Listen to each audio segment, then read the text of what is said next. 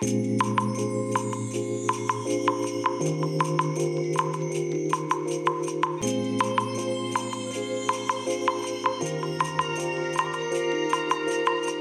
いおはようございます。本日はですね9月8日金曜日でございます。車の中の気温は22.3度ですね。いや今日はねかなり涼しいですね。いやこのぐらいねいつも涼しいとね助かるんですけれども、えー、とは言ってもね、えー、今日は実は台風13号の影響でものすごいね嵐なんですよ。嵐なんですけれどもだいぶねこの嵐がね過ぎ去った状態ですね。えーと今からね20分ぐらい前までは20分も、ま、経ってないか。10分ぐらい前ですかね。まではねもうとんでもないね、横殴りのね、えー、雨になってまして、まあ、要は風がすごい強かったんですね。強かったんですけれども、風がね、あの、かなり収まりました。ですので、今はね、普通の雨ですね。いや、良かったですよ。まあ、普通の雨って言ってもね、ちょっと強めの雨というね、まあ、そんな感じなんですけどね。いや本当にね困りますよねこの台風ね。でこの後もねまだねもう一回ね激しいのが来る予定らしいんですよ。で私はね今日午前中ね昨日に引き続きまたね土地の決済がありましてえー、10時ぐらいにはね会社を出る予定なんですね。で10時過ぎてえちょうど決済をしてる間になるんじゃなかろうかと思うんですがあのその間にね激しい雨がちょうどね、会社の上空、その決済場所あたりをね、え通過していくような、どうもね、そんな、あの、雨雲レーダーの予定、予報になってます。ね、ただ、雨雲レーダーもね、結構ずれるんでね、あのー、厳密なところはね、なんともわからないですよね。うん。えー、まあ今日ね、7時、7時半ぐらい ?7 時40分ぐらいかな？の頃にですね、あの、屋上に設置してありますアトムカムスイングでね、えー、このね、嵐の凄さをですね、この台風の凄さをね、えー、録画した、えー、動画をですね、えー、スレッズの方にね、アップしたんですね。40秒ぐらいの動画ですけれども、あれだけね、がっちり固定してあるね、あのアトムカムスイングがね、もう揺れてるんですよ。この強風に煽られてね。で、風の音がね、風切り音があまりにもすごすぎて、もうね、音がね、おかしくなってるんですよね。あまあ今回の台風は、まだね、上陸してないらしいんですよ。ただもう、上陸する頃にはもう台風の勢力はね、弱まってしまってるんだかなんだかよくわかんないんですけど、とにかくね、雨がね、雨雲がね、まあほとんどなくなるっていうんでしょうかね。まあとはいえ雨降り続けるからなくなるわけじゃないのか。雨雲そのものの勢力は弱くなるって言えばいいんでしょうかね、えー、という状況みたいですのでまあこれからはねもうどんどんどんどんあの雨が弱くなっていくと。まああと1回だけねすごいのが来るという。それが通過してしまえばもう今日の今回のね台風13号終わりということなんですよけどもえー、通勤電車通勤の方大丈夫だったんでしょうかね。私は車なんでね。しかももう今単なるね単なるちょっと強い雨程度ですから、えー、正直もうどどうにでもなっちゃうようなねそんな状態なんですね。ちなみに今透明のね橋の下で信号待ちに合ってますので、えー、雨の音も何も聞こえないと思うんですが、えー、まあそんなわけでね橋の下なんで雨も当たってないという余計本当に台風来てんのっていうねえー、まあそんな状況かもしれないんですが、あ、そっか。クラリティ VX Pro 使っちゃいますからね。あの、ノイズリダクション使っちゃいますんで、えー、そもそも雨の音はほとんど入ってきていないかと思います。はい。いやー、まあね、えー、そんなわけで、えっ、ー、と、で、今日の話題はね、まあ台風の話題をね、すべてするというわけではなくてですね、えー、実はね、昨日の夜ですね、あるものをポチりました。はい。まず一つがですね、あの、通勤用で使ってるリュックなんですけれども、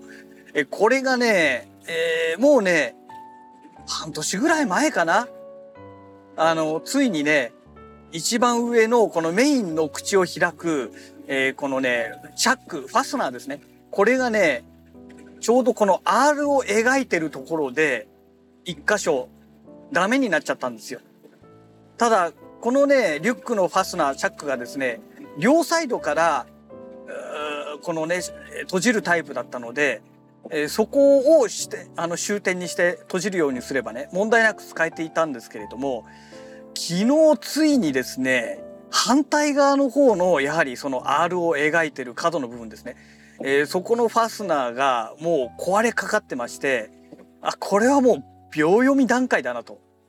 でそこがダメになっちゃうと上部が完全にもう閉められなくなっちゃうわけですよ開いた状態のままなっちゃうんですね。でそれだとねもうねダメじゃないですか全く閉じられない状態になっちゃうわけですから荷物がね最悪の場合出ちゃう場合もあるしねとにかく閉じられないっていうのは良くないので、えー、なんかね代わりのものをまたねリュック買わなきゃいけないなと。ということでね昨日ね散々ねアマゾンとあとヨドバシドットコムでも探したんですけどアマゾンの方で安いのを見るとそのビジネス用リュックみたいな感じでね、えー、検索するとですねまあ私が今回、ね、今使ってるリュックと同じような感じの、まあ、安いやつがいっぱい出てくるんですがあのみんなねレビューを見るとですねチャックがすぐ壊れるってねみんな書いてあるんですよ。ああじゃあこれも買ってね。また下手すると半年とかそんなもんで壊れちゃうかもしれないなと、まあ、今回のリュックはね2年ぐらい持ったかな？うん。あの持った方だとは思うんですよ。前回のリュックもやっぱりアマゾンで買った安いやつでねやっぱりね1年2年ぐらいで壊れちゃったんですよね。うん。チャック以外のところは使えるんですけどねチャックが壊れちゃうとねもうどうにもなんないですもんね。えー、そんなわけでですねこれはダメだということでえーと、ヨドバシドットコムの方で調べてみたら今度ね値段が高すぎるんですよ。もう1万円を優に超えるんですね。1万7 8 0 0 0円とかねえ2万4 5 0 0 0円とかのそんなのがねボロボロ出てきまして。いやいやいやさすがにね通勤用のリュックでそんなお金かけられないよということになってですね。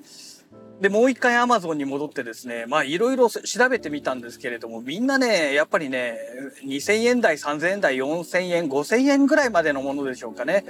え、のものはね大抵ね、えー、もうチャックがすぐ壊れるってみんな書いてあるんですよね。いやこれ参ったなと思ってですねなんか他にないのかなと思ってねいろいろ探してましたらいやいいのが出てきましてまあいいいいものかどうかっていうのはちょっと微妙ですけどねこれなら大丈夫だろうと思思えるものが出てきたんですよ。えー、何かと言いますと、えっ、ー、とですね、え、要はチャックが壊れるからダメなわけじゃないですか。ね、チャックが壊れなければ問題ないわけですよ。ってなると、そもそもチャックがなければいいんでしょと。チャックを使わないタイプのリュックを買えば完璧じゃんってことになりましてそれそういったタイプのものないのかなと思って探しましたら出てきまして、えー、6400円ぐらいだったかな。えー、で出てきて、まあ、これも多分中華製のものだと思うんですけれどもで一応ね、えー、商品としてはあの学生用のねえーと、通学用のリュックみたいな感じで出てきたんですけどまあ関係ないやと思ってね、あのー、それでね営業に出るわけじゃないですから、えー、ね単純な話家から車庫までのねまあ、室内この建物内の階段を降りてこう行くのと車まで行くのと今度はねえ駐車場から会社の駐車場から会社までの間使うだけの話なんでね、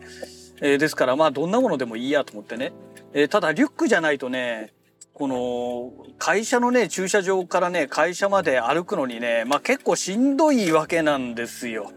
ね。肩掛けカバン昔使ってたんですけどもう疲れちゃってねリュックだとやっぱり歩くの楽なんですよね。まあそんなわけでねえっ、ー、とチャックのないリュックえっ、ー、と上部のねこの開くところがねなんか紐で結ぶみたいな感じなんですよ。だからねあのおこれいいじゃんと思ってこれだったら紐が切れない限り使えるし紐だったらね何もね、えー、切れちゃったとしても別のものを買ってくりゃいいし代替品いくらでもね探せば出てくんでしょうと思って、えこれならリュックが壊れない限りリュックそのものがね壊れない限り使えるでしょうってことで、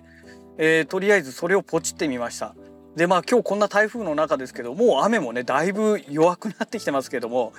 えー、今日ね自宅の方にアマゾンのねいつもの例の配送の人がね持ってきてくれることになってます。ねいやまあねどうなんでしょうかね。ねもうこのね通勤用のねカバンでね6,000いくら使うっていうのはね正直今の私にはね結構きついんですよ。できればねもうその半額のね3,000円ぐらいとかでね抑えておきたかったんですけどねさすがにね3,000円ぐらいでねそういったタイプのものがなくてですね6,500いくらだったかななんかそのぐらいだったんですよね。うん。まああとねこれのレビューを見る限りではなんかねこのリュックの生地そのものが結構薄いらしくて、えー、このね、MacBook とかね、えー、iPad とかそういったものを入れた時に、えー、このね、リュックを地面に置いた時にね、もろに衝あもろに衝撃が来てしまうというようなレビューが書いてありまして、なのでね、ちょっとどうかなっていうのは正直あります。だから場合によっては、まあこれ来てね、使ってみないとわかんないんであれですけども、場合によってはね、あの、このリュックの底にクッション材みたいななんか下敷きをね、えー、ちょっと敷かないとまずいかなと思ってるんですけれども、というのがね、私はね、まあ MacBook とかはね、普段持ち歩かないですけども、まあ iPad を入れるというのがまず1点ですね。えー、それからあの、モバイルバッテリーをね、結構いっぱい持ってるのでそれをいつもリュックに入れて持ち歩いてるんですよ。まあ、だからリュックが重くなっちゃってるっていうのもあるのとねであと α6400 ミラーレスカメラですねもうこれもね入れているのでやっぱりねあんまりね衝撃が来るとよろしくないわけですよ。だからまあ今日の夜帰宅したら多分もうその頃にはね届いてるでしょうからね台風で遅れてない限りはね、えー、そしたらちょっとそれを一回見てねえー、場合によっては何かクッション材を買うか最悪ねタオルかなんか下に引いてね、えー、まあそのクッションの代わりとしてね、えー、使うか。まあそんな感じになるのかなと。あとはまあ生地そのものがねまあ破けるなんていうことがなければいいなと。どういう素材なのかね私もねよくよく見てないんですよ。早く頼まないとすぐ来ないっていうのがあったのでね。もう見たのも午後でしたので